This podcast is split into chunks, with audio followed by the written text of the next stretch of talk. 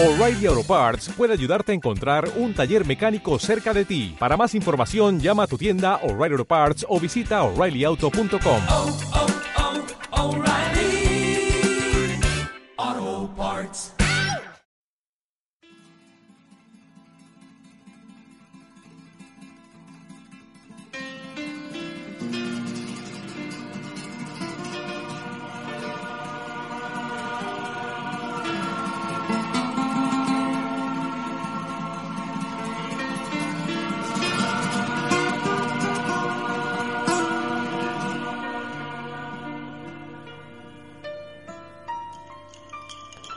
Masones a Mediodía, un podcast ofrecido por la Logia Mediodía de Sevilla, gran logia simbólica española. Saludos amigos, saludos hermanos y hermanas todos.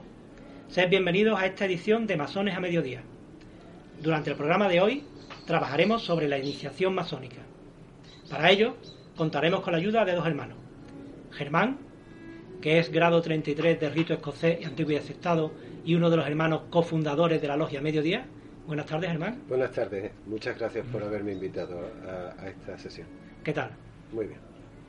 Tenemos también aquí a Paco, que ha sido eh, durante los dos últimos años el encargado de dirigir los trabajos de la logia, el venerable maestro, y ahora pasa al oficio de guardatemplo. Buenas tardes. Buenas tardes, muchas gracias por la invitación para participar en este debate. Estupendo.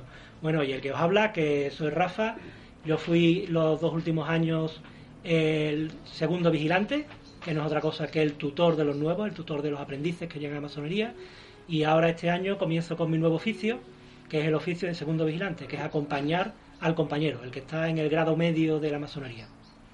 Bueno, pues sin más, empezamos con los trabajos de logia. Eh, en trabajos de logia vamos a leer una plancha de trabajo. En este caso va a empezar Germán y nos va a leer un trabajo sobre iniciación masónica. Germán, ¿puedes hablarnos de qué es exactamente el tema de la iniciación masónica y la plancha que has escrito? Sí, en efecto, eh, la plancha eh, que he preparado precisamente trata sobre el concepto iniciático. De hecho, ese es su título, Masonería y Concepto Iniciático.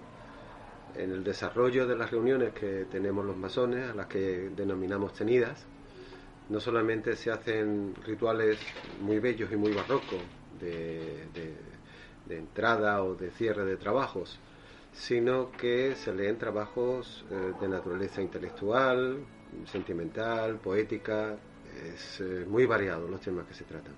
El nombre de plancha mm, es un recuerdo para, hacia aquellos constructores que dibujaban los proyectos de las obras que iban a acometer precisamente sobre, sobre unas superficies en las que mm, dibujaban los planos de, de esa futura construcción.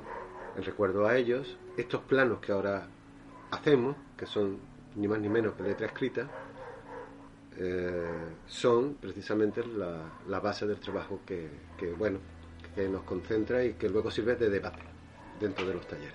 Estupendo, bueno, pues estamos deseosos de escuchar tu trabajo. Tenéis la palabra, hermano. Muchas gracias, muchas gracias. Como digo, masonería y concepto iniciático.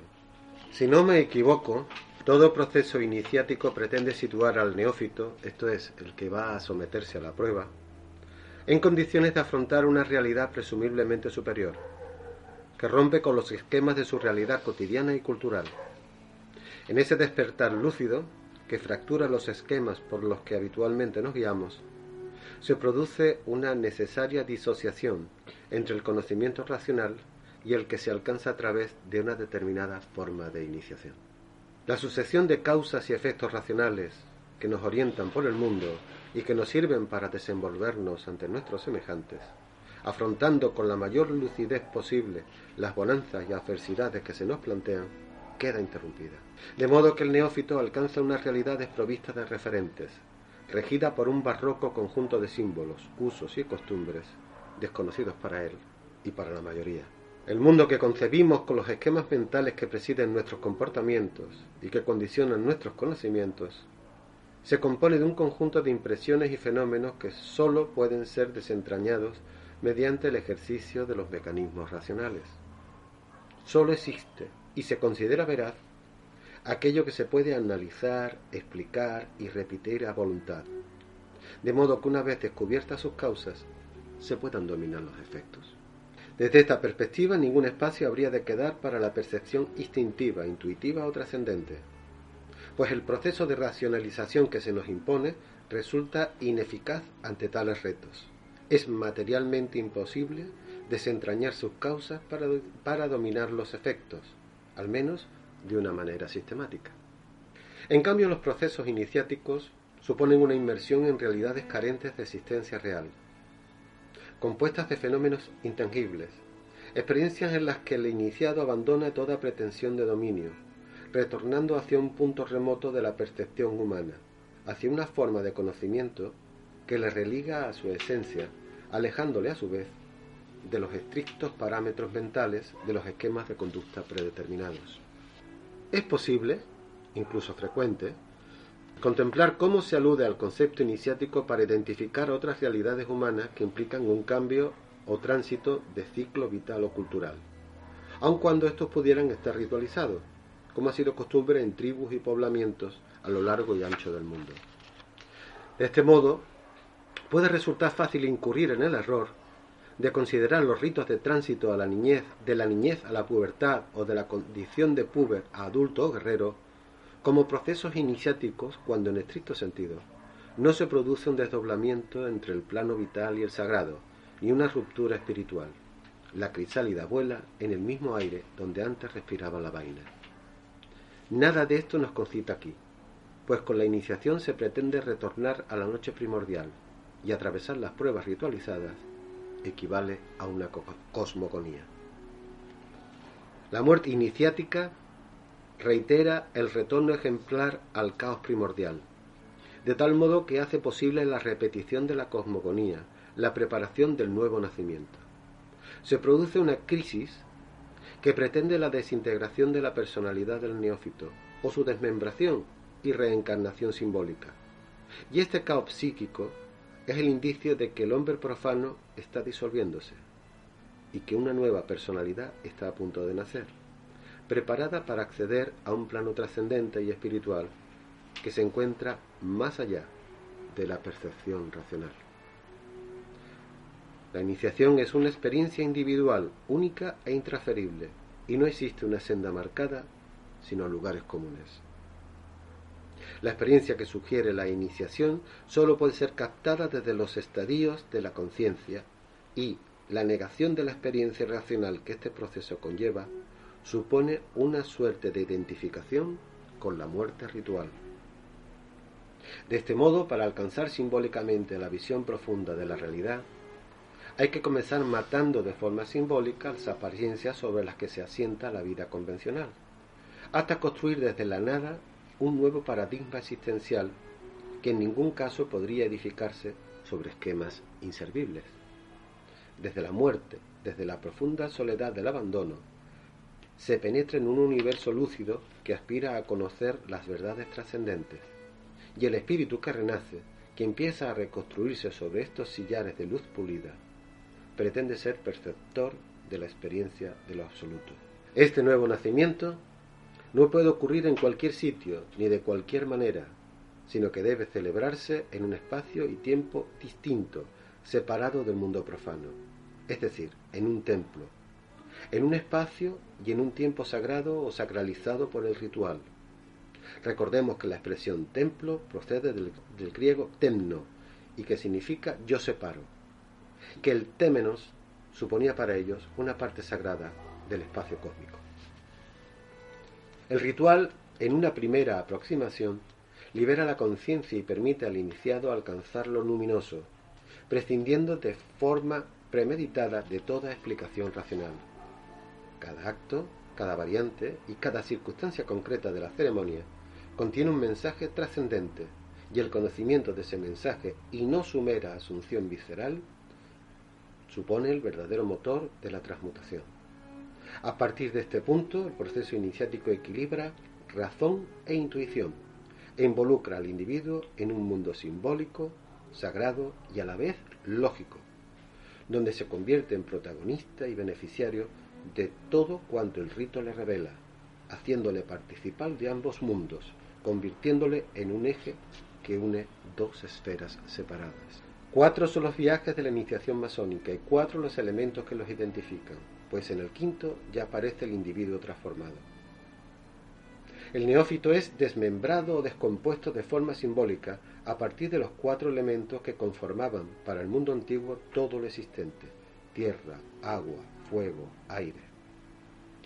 Para renacer como un nuevo individuo, son innegables los ecos de la tradición chamánica universal en esta forma de iniciación.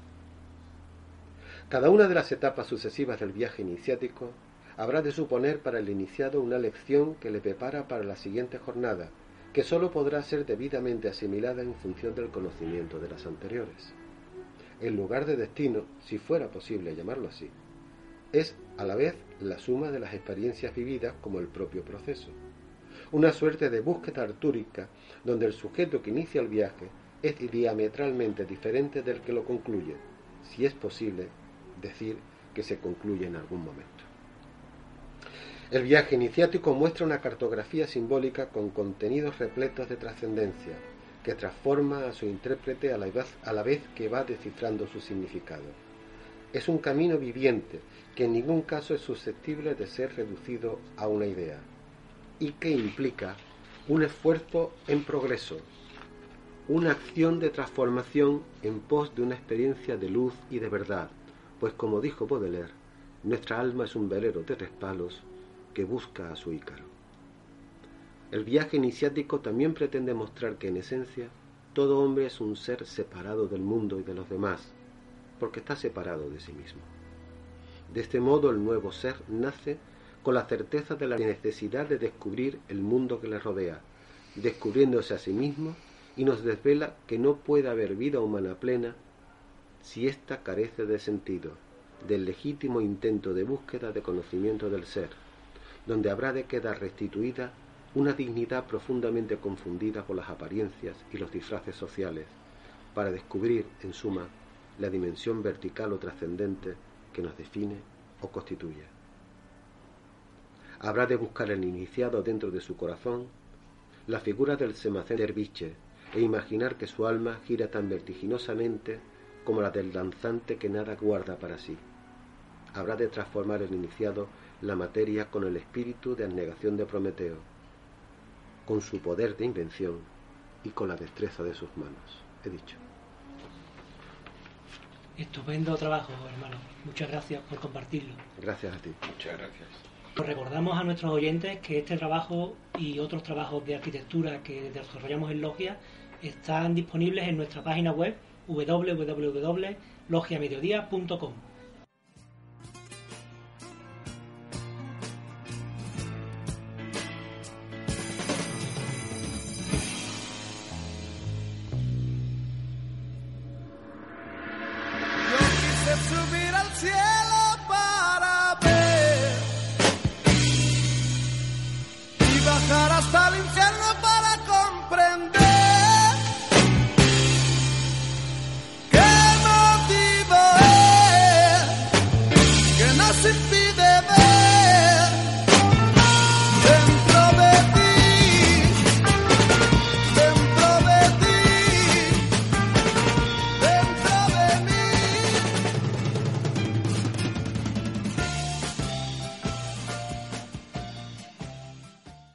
Bueno, tras esta magnífica plancha que nos ha leído el hermano Germán, vamos a abrir un debate que va a comenzar pues con la intervención del hermano Paco al efecto de bueno, comentar lo que hemos escuchado. Hombre, hemos escuchado una plancha con una visión sobre la iniciación muy completa y muy compleja, que posiblemente quien se acerque desde el mundo profano no lo entienda, no lo entienda eh, en toda su extensión. Evidentemente, nuestro querido hermano Germán ha planteado en su plancha el, el significado profundo de, de ese trámite, ese proceso de iniciación desde el mundo profano al mundo masónico. Eh, quizás algún profano, después de leer, eh, de haber oído lo que nuestro hermano ha, ha comentado, se pregunte sobre el ritual, porque el ritual es mucho más complejo que todo lo que aquí se ha presentado Claro, por supuesto. y mucho más profundo. Creo que refleja muy, muy, muy bien, de manera excelente, todo el proceso que, por decirlo de alguna manera, se sufre dentro de- del trasvase del mundo profano al mundo masónico. Hay elementos dentro de, de ese proceso que marcan mucho al profano. Marcan mucho porque quizás son elementos con los que estamos habituados a, a convivir, pero nunca le encontramos el verdadero sentido a esa vivencia y, y en la plancha se queda reflejado. Es un- una unión con la, co- con la cosmogonía con, y una ruptura interior con un, con un mundo del que uno llega.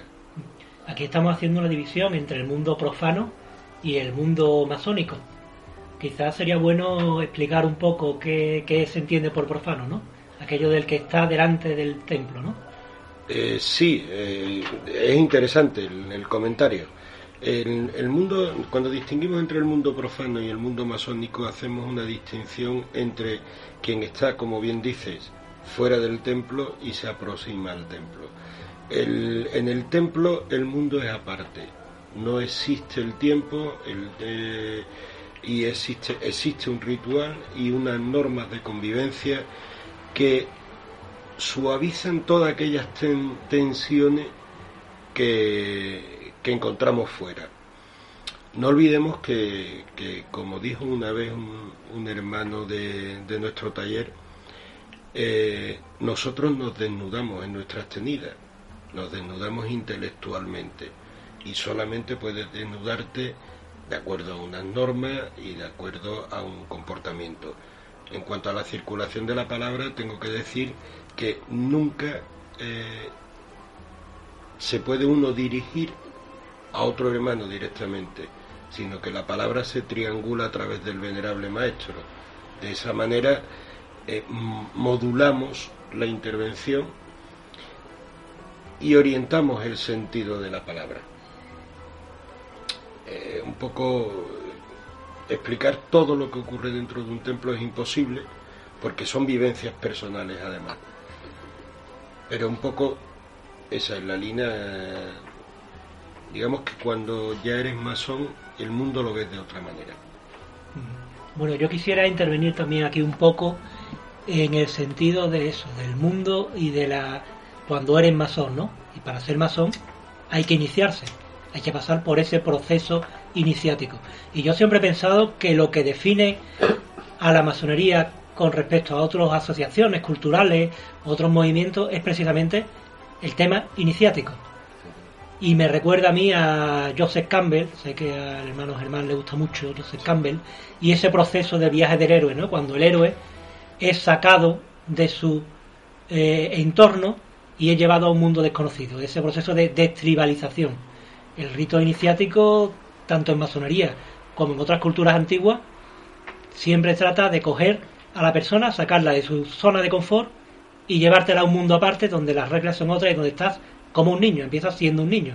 Por eso el aprendiz decimos que tiene tres años.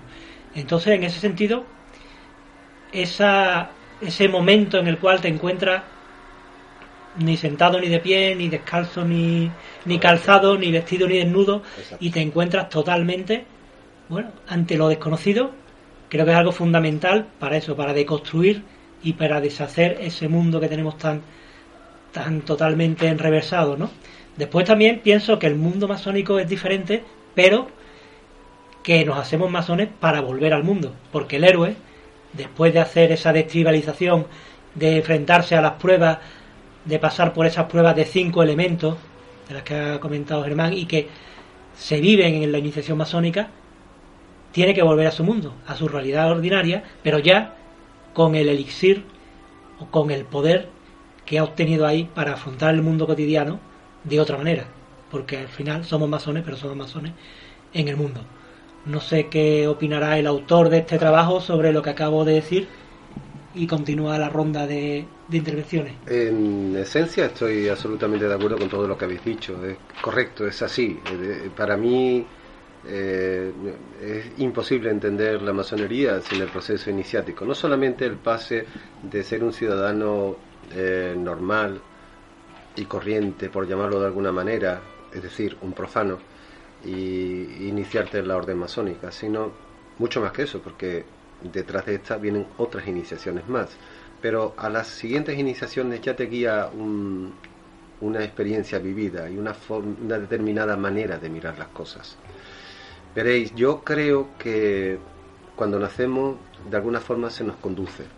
Nacemos en una cultura, hablamos un idioma, en una determinada clase social, con unos determinados parámetros religiosos, políticos, educacionales, etcétera, etcétera, etcétera. Y prácticamente todo lo que hacemos en la vida viene conducido por esos esquemas asumidos desde muy niños y que nos van a marcar el resto de nuestra existencia. Pero hay un momento determinado en que decides romper con todo eso. Decides morir y renacer simbólicamente. En el punto y momento en que decides dar ese paso, ya ves el mundo y te ves sobre todo a ti mismo de una manera diferente.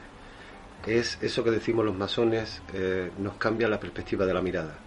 Empezamos a apreciar las cosas de una, de una forma diferente, a mirarnos a nosotros mismos y a descubrir que dentro de nosotros existe un mundo tan rico y tan maravilloso como el que está afuera y que además ese mundo interior es común a todos los seres humanos. Ves en ti las realidades que ves en, cualquiera de tus semejantes. Quizás en la línea que, está comentando nuestro hermano, eh, a todos los oyentes de este podcast, eh, me gustaría decirle que pensaran en la imagen de Ulises volviendo a Ítaca.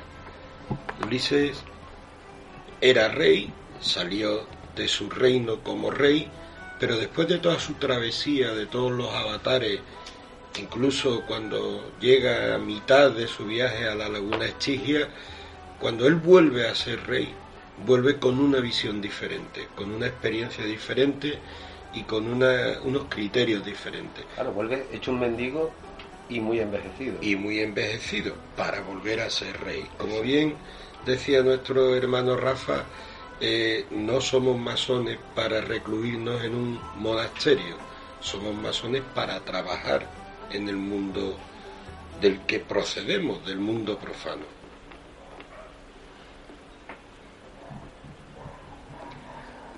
Bueno, yo quería ahondar un poco en lo que es ese proceso alquímico que has comentado de los cinco elementos y el último elemento. Y recuerdo también cuando yo era tu aprendiz, porque aquí, bueno, Germán fue mi vigilante, ahora me toca a mí ser vigilante, pero cuando yo entré en masonería, Germán fue mi vigilante. Y él me hablaba de incluso que hay películas en las cuales está muy patente eso, ¿no? Por ejemplo, el quinto elemento, ¿no? En el quinto elemento aparece una deconstrucción y reconstrucción de una persona y el quinto elemento al final pues que era esa persona misma, ¿no? El, el ser ya perfecto. ¿Cómo es ese proceso de transformación? ¿Cómo, ¿Cómo se lleva simbólicamente? O a lo mejor es un poco más, es algo más que simbólico. Bueno, eh, todo lo que ocurre en masonería tiene naturaleza simbólica. Quizá lo complicado es eh, entender qué es el símbolo en sí mismo y qué impacto tiene sobre, sobre nuestra, nuestro psiquismo. Eh, Tal vez lo que nos faltaría por, por mirar con, con más detenimiento es hasta qué punto el símbolo mm, contiene un mensaje que tal vez sea imposible atrapar con las palabras. Y por eso es tan grande y por eso es tan inmenso. Porque le habla a cada uno de una manera diferente. Y tiene un impacto diferente eh, en cada una de las personas que de alguna manera se involucran en el mundo simbólico. Lo cual es maravilloso, porque la experiencia de uno es irrepetible. No tiene nada que ver con otro.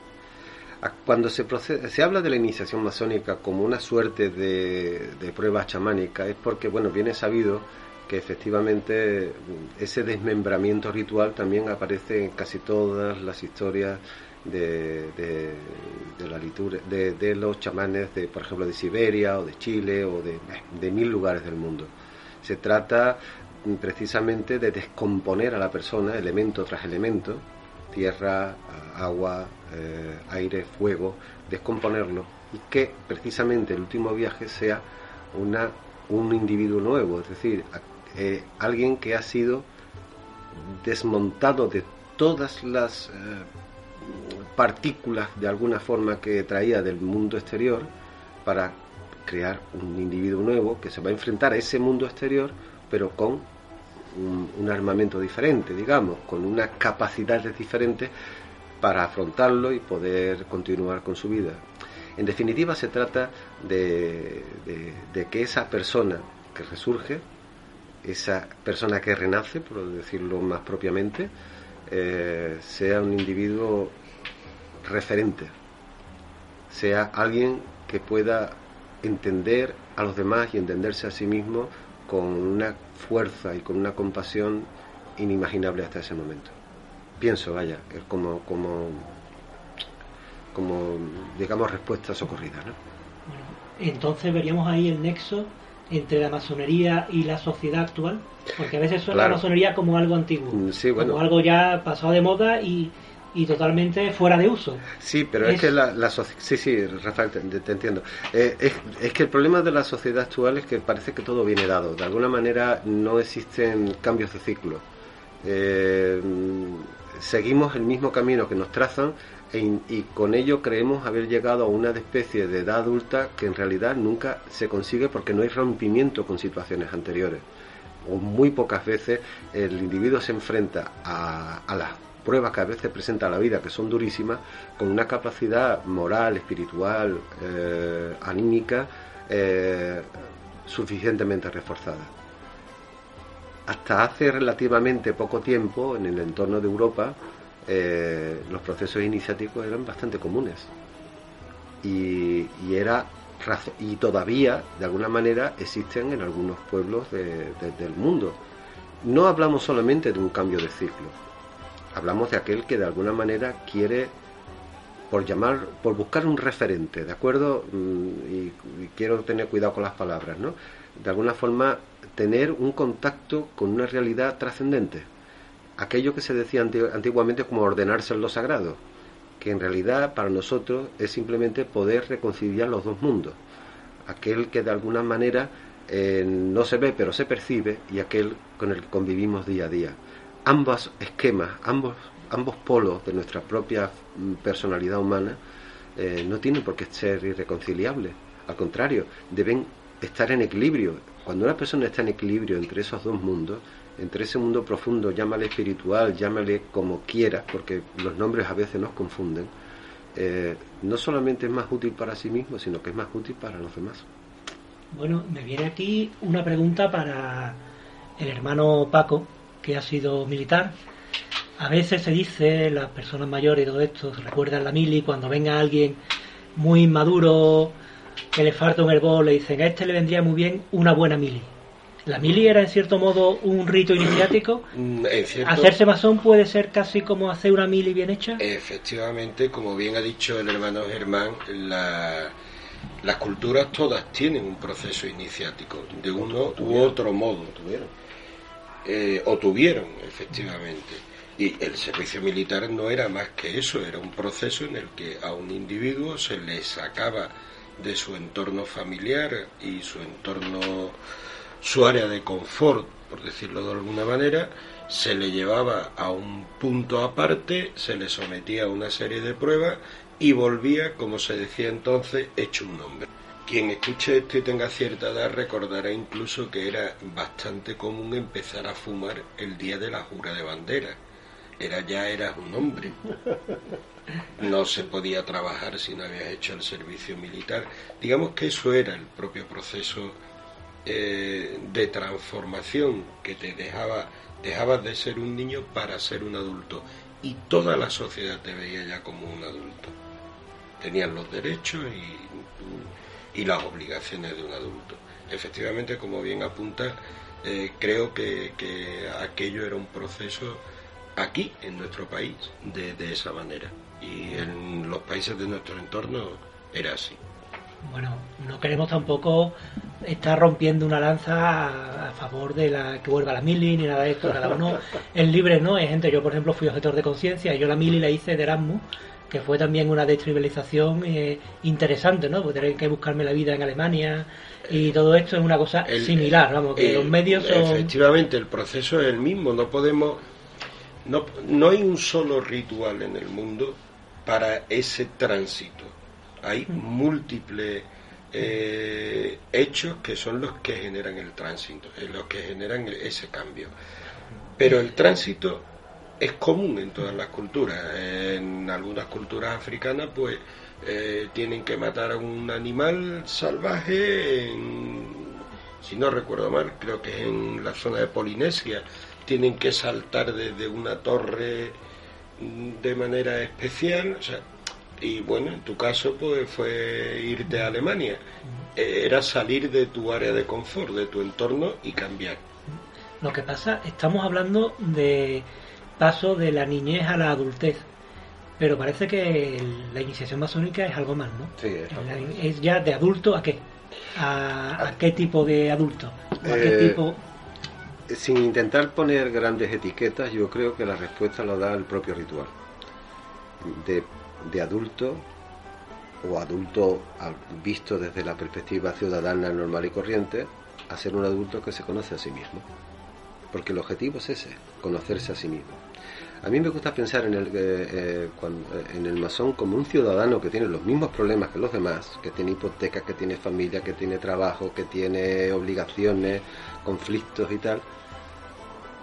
Pero una persona que además ha dejado abierta la posibilidad de religarse, de buscarse para intentar sobrellevar este mundo y todas esas presiones de la mejor manera posible y al mismo tiempo buscar la felicidad en su interior y ser sobre todo fundamentalmente útil para los demás.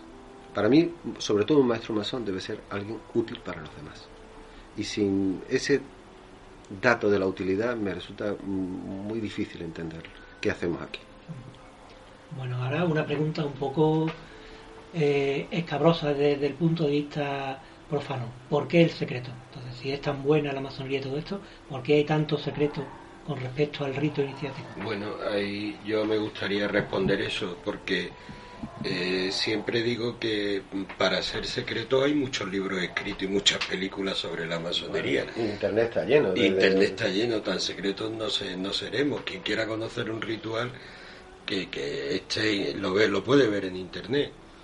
El secreto es la propia vivencia de uno mismo. Es imposible eh, transferir lo que se siente en el proceso de la iniciación porque es una vivencia individual.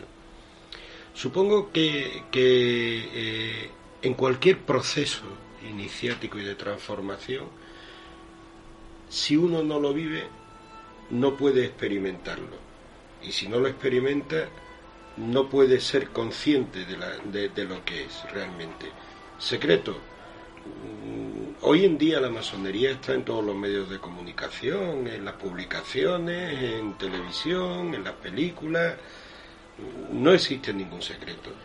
Realmente, cuando alguien me ha preguntado alguna vez, y supongo que esto lo compartimos todos, ¿qué somos de secreto? Yo la verdad es que no sé lo que, porque cuando hablas con un profano sabe más que sabe más de los grados superiores que un masón de grados inferiores. A- Además debe quedar una cosa clara, no tenemos ni idea de dónde está el tesoro de los templarios, ¿verdad? No, yo no lo sé. Ni tampoco sabemos qué es eso de los Illuminati. ni- Tampoco. ¿qué, qué es eso? Le- le- un templo masónico es un grupo de personas normales para un mundo normal que trabajan desde la razón, que como bien decía Germán, trabajan desde el conocimiento de uno mismo. No olvidemos que una, una, una gran premisa es esa que en nuestro templo tenemos, gnosis auton, el conócete a ti mismo, para poder ser feliz, para poder vivir en un mundo complejo como vivimos. eh, y es simplemente eso. ¿Cómo nos conocemos a nosotros mismos? A través del debate, a través de la palabra. Si me permitís voy a poner un ejemplo. Supongamos que yo pienso que una pared es blanca. Y yo estoy convencido porque toda mi vida se me ha dicho que la pared es blanca. Y llego a un grupo de personas que simplemente cuando yo hablo con una plancha como la que ha leído Germán y digo la pared es blanca, por lo tanto todas las paredes son blancas. Y un hermano, en ese debate que se abre, dice, bueno, ¿y si no es blanca? Simplemente me hace la pregunta. ¿Y si no es blanca? El trabajo del masón no está en la logia, está fuera de la logia. Así es. Está cuando yo vuelvo a mi casa y me vuelvo a hacer la pregunta y me la hago yo y digo, ¿y si no es blanca? ¿Y si es otra cosa? Las planchas nuestras son planchas que no se cierran, no se hacen afirmaciones, se dejan abiertas para que todo el mundo pueda participar sobre ellas.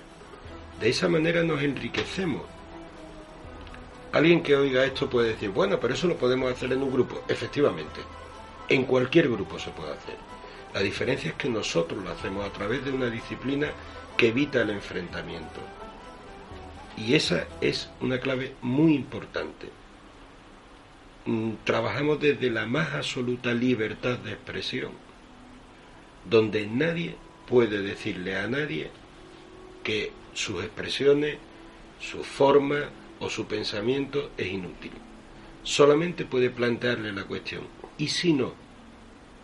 Esto que parece muy simple es muy difícil en un mundo profano. Y además en un entorno de absoluta tolerancia. Porque claro, tenemos que tener en cuenta que dentro de una logia hay personas de diferentes religiones o de ninguna religión. O de ninguna religión. que hay personas de diferentes estatus económicos, personas que tienen diferentes eh, ideas políticas y, y es absolutamente maravilloso eh, ver cómo un problema se analiza desde cada una de esas perspectivas. Es absolutamente enriquecedor. Yo no sé qué agrupación humana podría ofrecer esa variedad mm, fuera de la fuera de la orden masónica entre otras cosas porque de alguna manera todos los grupos se ascriben a un algo por ejemplo a una hablamos de una hermandad de pasión podemos hablar de un grupo político de un partido político una peña de fútbol a todos les concita o, su, su apego a una determinada religión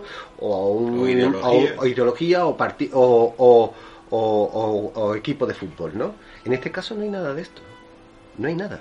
Lo que nos une es el deseo de buscar eh, en, en común, de continuar esa búsqueda que sentimos en- en nuestro corazón y compartirla con otros que hacen exactamente el mismo camino. Lo que realmente compartimos es el camino, pero el final de ese camino para cada uno es diferente y debe ser así, diferente. Y con la experiencia de uno y la experiencia de otro, estoy construyendo mi propia forma de ver el mundo y de verme a mí mismo. Tan es así, si me permites un inciso, tan es así que en el propio eh, proceso de trabajo de una logia eh, hay diferentes oficios, como tú bien has dicho, antes era segundo vigilante, hoy eres primer vigilante, yo he sido venerable maestro, ahora pasaré a guardatemplo este, este año. Nada es estático en una logia, todo es dinámico. Y es dinámico porque el pensamiento es así, es dinámico. Tenemos que estar sometidos a procesos de análisis, de cambio, y todo desde la razón, desde la más absoluta tolerancia y desde la libertad. Porque si un hermano no puede expresarse con libertad, de nada sirve que se reúna con nadie. Nadie puede aportarle nada. Eh, cada uno tiene su camino y quien vea una foto de una logia verá que hay un suelo blanco y negro como un damero que es muy significativo el símbolo. Cada uno tiene su camino, se mueve en sus cuadros acompañado de los demás. No olvidemos eso. Pues ahí, ahí quería yo abundar un poco en el tema del blanco y el negro, ¿no? Estamos aquí hablando de cosas muy positivas y muy buenas de masonería. No hay nada negativo en la iniciación masónica. ¿Hay algún punto eh, oscuro o negativo ¿O somos los masones perfectos frente a otras cosas que son falibles? En la iniciación masónica no. La iniciación masónica por sí misma es de una extraordinaria sabiduría. La vida masónica o, las vidas que luego se, se desarrollan en el seno de una logia, pues adolecen de los problemas que adolecemos los seres humanos. Pues vanidad, orgullo, prepotencia, cosas que en definitiva hemos traído con nosotros y que hemos decidido no, no dejar, no dejar atrás. Eh, cuando un ego es enfermizo y el que lo padece, por decirlo de alguna manera, eh, no lo reconoce o no identifica que está enfermo, está convirtiéndose en un verdadero problema. Pero los problemas los traen las personas, las personas que han decidido no plantearse, no enfrentarse a sí mismas con la suficiente valentía como para erradicar de, de- sí mismos todo aquello que resulta verdaderamente un problema para todos, para, para ellos mismos y para quienes les rodean. Yo creo que eh, ese es el gran problema de la masonería, es decir, la masonería los ataques más duros mm, los tiene dentro, no, no, no vienen desde fuera. Y que un- una logia masónica se vaya consolidando es un proceso largo, porque evidentemente es un proceso de depuración. Finalmente, quienes persisten a lo largo de los años con auténtica vocación iniciática de cambiar y transformarse para, para, para ser mejor y más útil a los demás, es quienes finalmente, eh, en definitiva, son masones en todos los sentidos, en el más amplio sentido de la expresión. No olvidemos que somos personas normales. Si fuésemos perfectos, no tendría ningún sentido que existiese la masonería. No somos perfectos, somos personas normales que trabajamos sobre nosotros mismos. Y evidentemente en ese trabajo unas veces se alcanza el objetivo y otras veces pues no se alcanza. Bueno, hay, una- hay, una- hay un dato importante, ¿verdad? al menos somos conscientes de nuestra imperfección. ¿Cuántos- ¿Cuántas miles de personas hay por ahí que, que- que ni siquiera se Claro, lo plantean? ¿no? eso, eso es lo importante, que al ser consciente puedes trabajar en ese Claro. cambio. Y en eso es lo que te ayuda la logia. Si fuésemos perfectos, no tendría ningún sentido eh, que existiese No la haría falta la masonería. ¿verdad? Para nada. Lógico. Claro, era eso era lo que me quería referir, ¿no? Eh, la iniciación no es una cosa que te hacen y tú a partir de ahí sales transformado. La iniciación es una invitación al trabajo, es un shock Exactamente. Correcto. y después de ese shock tienes que seguir trabajando y trabajando y tienes que seguir pisándote el orgullo, aguantándote, bueno, las pruebas, por ejemplo, la flauta mágica del hermano Mozart, que fuera fue masón, muy notable, pues es una metáfora de una iniciación masónica Eso. y le ponen prueba y tiene que callarse la boca el aprendiz y tiene que aguantarse eso, Por tiene supuesto. que obedecer órdenes, tiene que Efectivamente. entonces en ese sentido ahí te vas puliendo a ti mismo y vas luchando contra ese ego. Ese, ese es el sentido del trabajo masónico. La iniciación es una ceremonia, un ritual, donde se te plasma todo lo que va a ser, todo sobre lo que hay que trabajar. Yo, yo creo que hay dos, hay dos eh, adjetivos que podrían perfectamente identificar un masón, ¿no?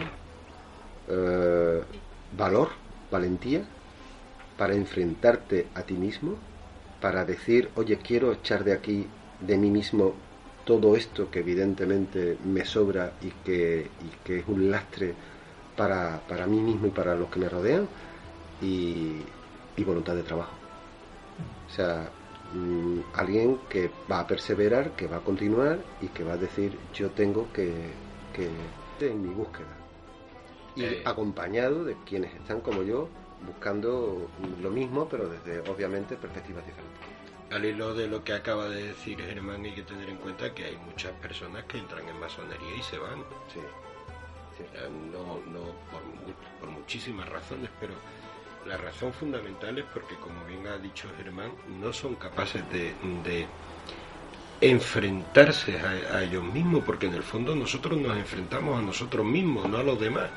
Los demás lo que nos hacen es dar destellos sobre de luces diferentes sobre lo que nosotros planteamos en nuestros escritos. Y, y muchas personas no son capaces de enfrentarse con ellos mismos ante eso y abandonan la masonería. Y además hay una cosa curiosa de que muchas veces lo que más detestamos en los demás es justo lo que más detestamos de, de nosotros mismos. Claro. eh, Es justo eso. eh, sí. Eh, a- a- en el punto en que empiezas a religarte y a conocerte mejor a ti mismo es cuando empiezas a tener mayor compasión. Sí. Empiezas a entender eh, las pruebas por las que el otro está pasando. Empiezas a entender al otro. Sí, bueno, el trabajo de, de compasión, ¿no? Sí. Hablamos en, el, en la medida en que un hombre puede ponerse en en el lugar del otro. en el lugar del otro. Se dice, O mujer. o cuando mujer. estamos, claro, cuando estamos juzgando la adecuación de una persona a nuestra logia, ¿no? El, el proceso de aplomaciones que se llama. Correcto. A masonería no se entra directamente por el deseo de entrar, tiene que pasar unas entrevistas previas, Correcto. unas aplomaciones, y en la medida en que podemos ponernos en el lugar del otro, vemos si el trabajo masónico le va a satisfacer o no. También es. Y si le va a ser útil. Claro.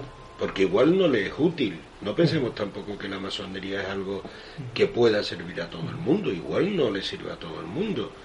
Igual a otras personas les sirve otro proceso. Nosotros tenemos un proceso, como hay muchos.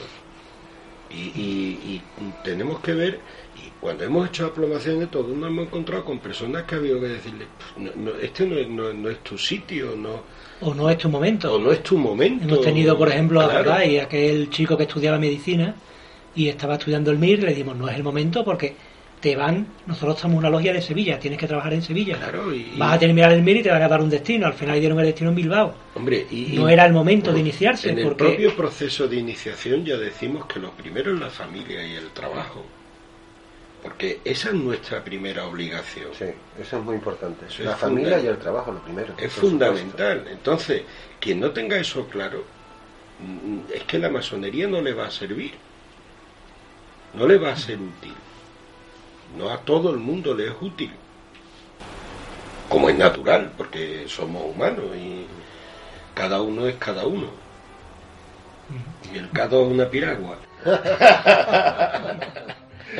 Como decía aquella gran filósofa, ¿no? Cada uno es cada uno y tiene sus caunas. Rocío, Rocío Jurado.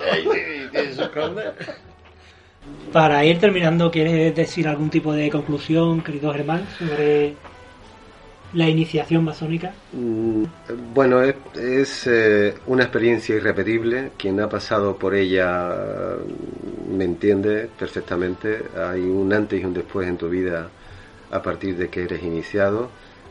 Eh, es una oportunidad que la vida te ofrece como un regalo, como para replantearte el mundo, mm, tu forma de responder ante él y, te invita a tener eso que decía anteriormente, ¿no?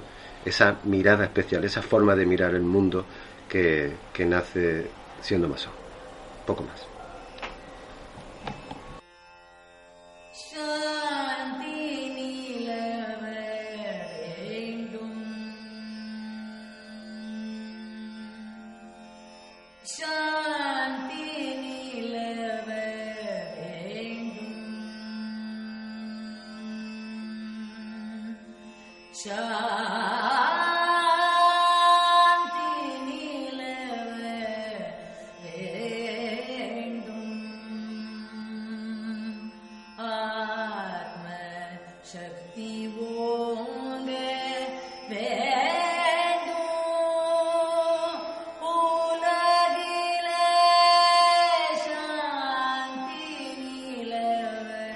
Parte fundamental en la masonería es el ritmo. Todo el rito que hacemos, todo el movimiento que hacemos a, a lo largo de la logia son muchas circunvoluciones. Es algo precioso que solamente un masón puede, puede ver. Y todo eso está movido por la música. Y ahora estamos descubriendo desde la ciencia moderna que en cierto modo lo que dicen los antiguos de la música de la esfera, la música que emana del mundo, pues no es tan descabellado. Por eso para los masones es tan importante la música, porque la música también es geometría. Esa es la razón por la que hemos metido esta sección, a la que llamamos columna de armonía, en la cual vamos a comentar todos los programas, pues un- una pieza musical que nos parezca simbólica y que casa con los ideales masónicos. En este caso vamos a escuchar, bueno, acabamos de escuchar Shanti Salam, Agnus Dei, elegida por el maestro Germán. Germán, por favor, ¿nos puede comentar por qué razón ha elegido esta música? Sí, como, como verás, se trata de un mismo tema que reúne tres estilos eh, diferentes, eh, tres estilos musicales diferentes. Por un lado, música, eh, podríamos llamar hinduista, por otro lado, otra que tendría tintes islámicos y, y- otro, finalmente, pues sería el cristiano. Eh, el hecho de que se haya engarzado tan hábilmente estos tres estilos, que son tres formas de invocación, mm, bueno, me gustó para ilustrar el nivel de tolerancia y de respeto mutuo que existe dentro de una logia. Es tres maneras diferentes que van juntas y que construyen las tres una misma pieza musical. Digamos que sería una forma de ilustrar cuanto venimos diciendo en esta reunión. Pues muchas gracias, hermano Germán, porque la pieza es preciosa y nos parece de lo más interesante. Y Muchas además- gracias. Muchas gracias.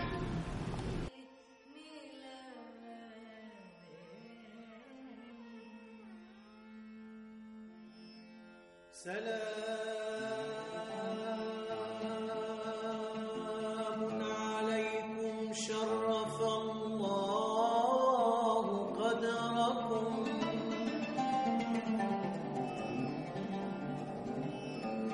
سلام عليكم شرف الله قدركم. ودامت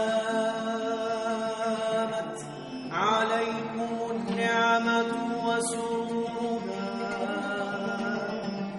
ودامت عليكم النعمة وسرورها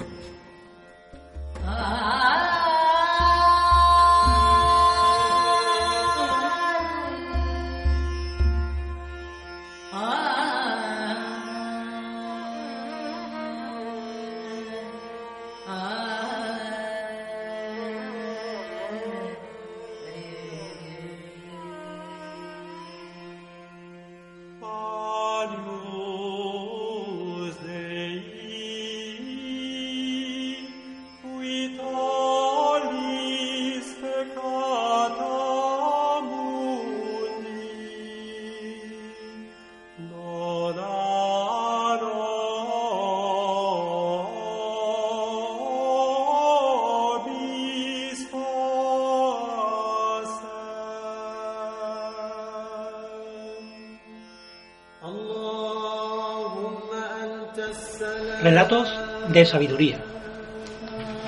Esta sección pues me toca a mí. Y yo es que soy muy dado al tema de los cuentos, de los cuentos con moraleja y de los chistes, porque albergan una gran enseñanza dentro de sí. ¿no? Me gusta mucho el maestro Narrudín y quiero comentaros este, este pequeño cuento, ¿no? que va mucho a colación de lo de la iniciación masónica. Un día estaba el maestro Narrudín en su casa descansando, vivía en una humilde choza, con su patio al fondo, con su burrito, en el cual se montaba. Narrudín siempre lo representan montado al revés en el burro, también tiene eso su, su propia simbología. El caso es que estaba descansando tan tranquilo y de pronto le llaman a la puerta. Y era uno de sus más recientes discípulos. Maestro, maestro, por favor, ¿me puede prestar burro? Que es que voy a a atravesar el desierto y no quiero cansarme, estoy... Y el maestro en ese momento le dice, lo siento mucho, pero es que no te puedo prestar burro porque lo acabo de prestar a otro y bueno, ¿qué más quisiera yo que? Pero es que no está aquí. En ese momento suena desde el corral de atrás el rebumbo de un burro. Y el discípulo le dice, maestro, maestro, si lo estoy escuchando, el burro está ahí. Y en ese momento el maestro le contesta, cuando un discípulo duda de la palabra de su maestro y le da veracidad a las palabras de un burro, no merece que se.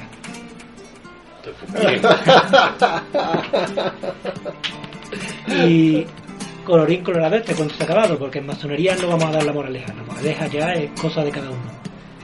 Se dan los relatos, se dan los hechos y cada uno reinterpreta a su manera.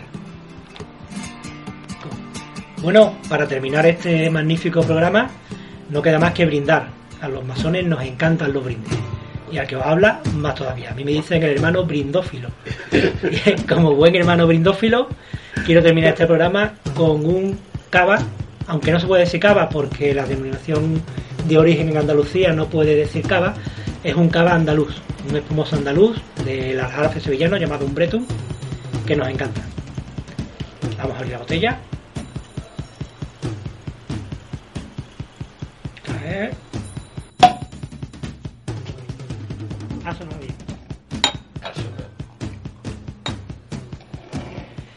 Y los honores para hacer este brindis los tiene nuestro anfitrión Paco, que nos ha ofrecido su casa y que nos tiene aquí a cuerpo de rey.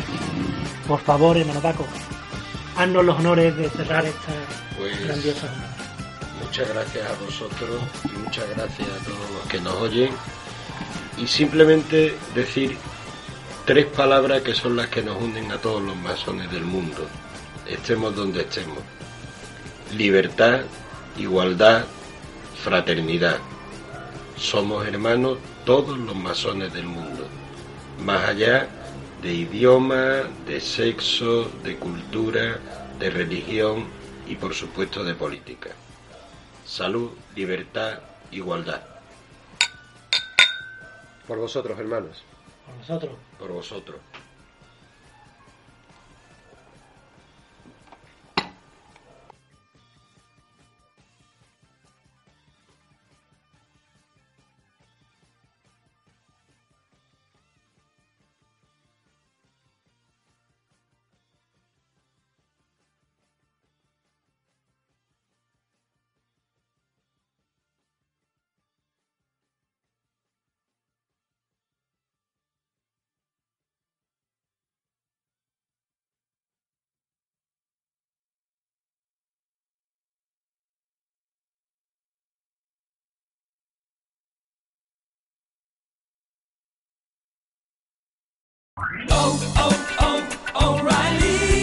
¿Necesitas ayuda? En O'Reilly Auto Parts te ayudamos. ¿Necesitas algún consejo? Te aconsejamos. Nuestros profesionales en autopartes están siempre disponibles para ayudarte a encontrar lo que necesites. Excelente servicio al cliente es solo una de las ventajas que ofrece O'Reilly Auto Parts. Los profesionales en autopartes. oh, oh, O'Reilly.